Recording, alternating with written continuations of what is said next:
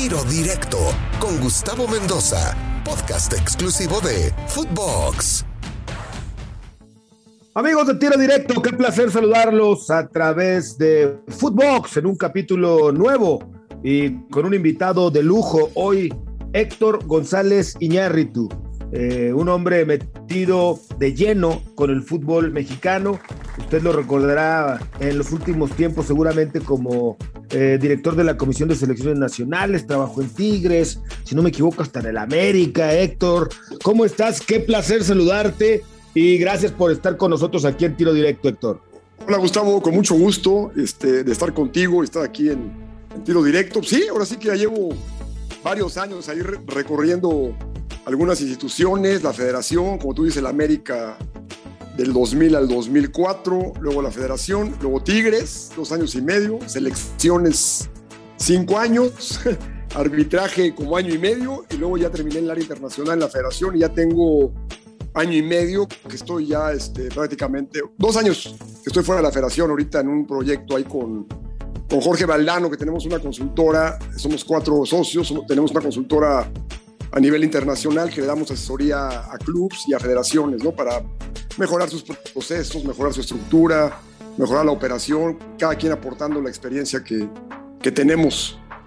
O sea que pronto no te vamos a ver trabajando en un club de nueva cuenta. Ahora estás más del adicto de por fuera asesorando o cómo? Sí, o sea, mira, la verdad he tenido algunas ofertas de clubes mexicanos, pero digo, al final de cuentas o no nos arreglamos o el proyecto no me, no me convencía. Y obviamente, pues yo, yo, yo creo que en esta vida nunca hay que decir que no, ¿no? O sea, siempre estás abierto a escuchar, a ver proyectos, a ver retos nuevos. Eh, he, estado en, he estado tomando muchos cursos, diplomados, ahora esta parte la, la, innovación en el deporte, del fan engagement, de las redes, de la inteligencia artificial, todo, todo esto que hay ahora, todos los softwares, hay que estar al día para el momento que llegue la, una, alguna oportunidad interesante, pues obviamente estar eh, compitiendo con los mejores niveles de lo, que hay hoy en el fútbol mexicano y en el fútbol internacional. Pero bueno, estoy contento en esto porque a Jorge, con el prestigio que él tiene, el nombre que él tiene, le, llaman para dar una opinión un diagnóstico de alguna situación, algún club, alguna federación, y entramos nosotros a hacer este, este estudio, este análisis, y hay, un diagnóstico ahí, y luego ya después podemos eh, ayudar en, cómo estructurar y, poner todos los procesos que supuestamente mejorarían toda la estructura y la operación del club. Entonces, bien, o sea, contento. No, pues cómo no, estás haciendo lo que te gusta, trabajando en el fútbol y, y, y, asesorando, ¿no? Pero bueno, yo creo que algún día te vamos a ver de regreso en un club.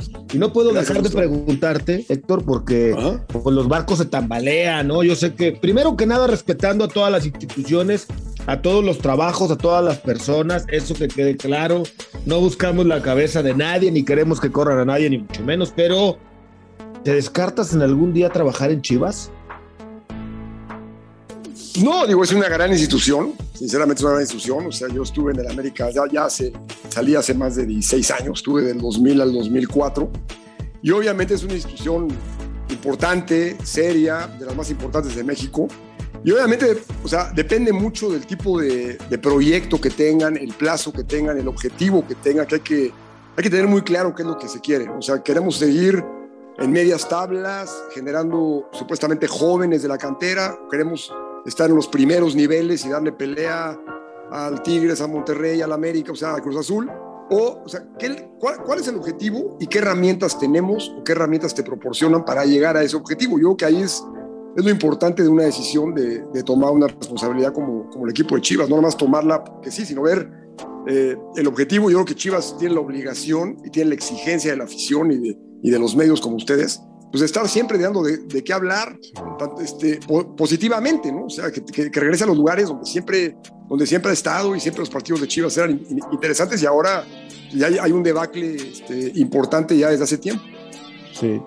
Eh, digo, yo sé que para incluso nosotros como periodistas estar eh, al 100% seguros de cómo diagnosticar o vertir una opinión, pues está complicado porque no estamos dentro, nos basamos en lo que vemos, en cómo juega el equipo, en las decisiones que toma, en los chavos que sí juegan y en los que no juegan, en los rendimientos de ellos, en la táctica de Víctor Manuel Bucetich, en el mensaje cómo se manejó eh, antes y cómo se maneja ahora, ¿no? Antes decían que solo por títulos y primeros lugares y ahora dicen que, o sea, todas estas cosas, pero hacia la distancia, ¿cuál sería el diagnóstico que tú le encontrarías a la situación de Chivas? Mira, yo creo que los últimos entrenadores que han tenido, de, no ser Almeida, que en un momento dado sí fue campeón, y fue campeón así como de medio. O sea, no, le quito méritos, pero fue un poco de rebote ese partido con Tigres este, de la final.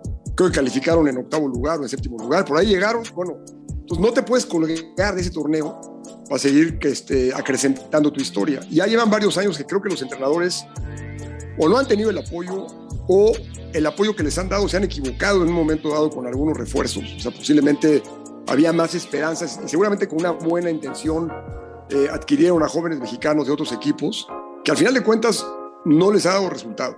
Entonces, otra, otra parte, creo que la parte disciplinaria ahí, este, Guadalajara es una ciudad que invita mucho a la vida social, invita mucho a, a salir y ya han tenido varios problemas ya los jóvenes que en un momento dado vienen de clubes a lo mejor no tan importantes y cuando les llega la presión de estar en un Guadalajara que la, que la gente te exige que tienes que ganar, que tienes que campeonar, pues la, la, presión que hay, si le sumas a eso que ya tu sueldo seguramente lo duplicaste o triplicaste en Guadalajara, la vida social, los amigos, malos amigos, las amigas, malas amigas, te desconcentras. Y yo creo que ha sido lo que mucho ha pasado con, con, con Chivas y los entrenadores no se han podido adaptar a todos estos cambios y ahí tiene que haber una, una comunión muy grande entre la dirección deportiva, en este caso Ricardo, que seguramente tiene la mejor intención, con Tena, cuando estuvo Tena, con Bucetich ahorita, y no ha podido lograr esa amalgama donde todo el mundo vaya remando hacia, hacia, hacia, hacia, el objetivo, que es, pues ahora sí que estar por lo menos en los primeros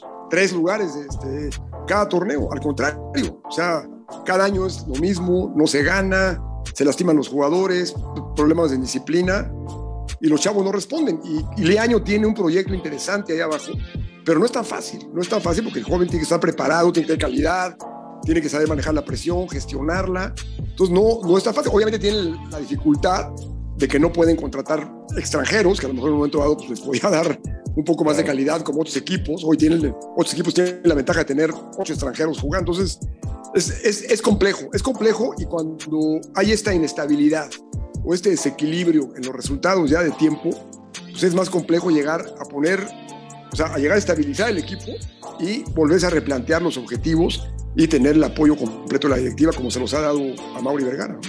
Sí, porque ahora con la victoria ante Necaxa, pues obviamente toma aire Víctor Manuel Bucetich, ¿no? Pero ya se estaba hablando de que se le tambalea el proyecto, ya lo están sopiloteando, ¿no? Ya salen nombres por aquí, por allá, dicen que otros que hasta Leaño podría ser el, el encargado, si a Mauri lo decidiera, pero, pero bueno, eh, son afortunadamente, digo, a mí no me gusta ver a nadie que pierda el trabajo, afortunadamente Víctor gana y creo que respira eh, por las próximas semanas, ¿no? Sobre todo por fecha FIFA. Pero a ver... Eh, Aquí lo importante, Gustavo, es ver cómo, cómo gané. O sea, cómo gané, cuándo gané, por qué gané, si realmente hubo una mejoría o realmente no jugamos a nada y al final de cuentas un, un penalti muy polémico. Pues yo me quedo con lo este, último, no jugamos a nada y un penal muy polémico.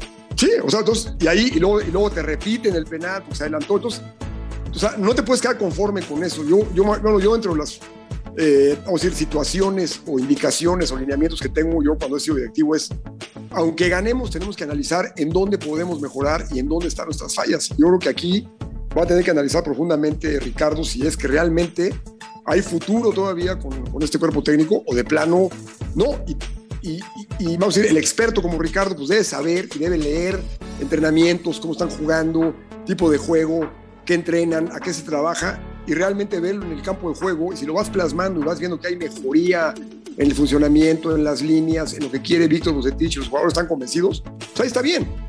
Pero si no ves ese crecimiento y no ves esa maduración del plantel cada este partido partido, ganes o pierdas, ¿eh? olvídalo. Yo me acuerdo hace mucho, Jesús Martínez con Lojitos Mesa, creo que llevaba 11 partidos sin ganar o alguna cosa así, lo, lo dejó y fueron campeones de la Sudamericana y, y, y, fueron campeones de la liga.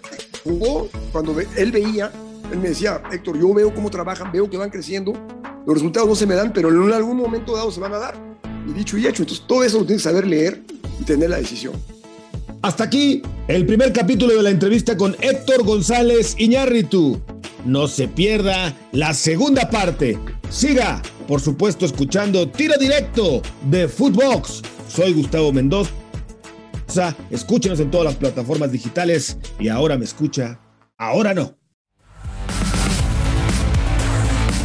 Tiro Directo, exclusivo de Footbox.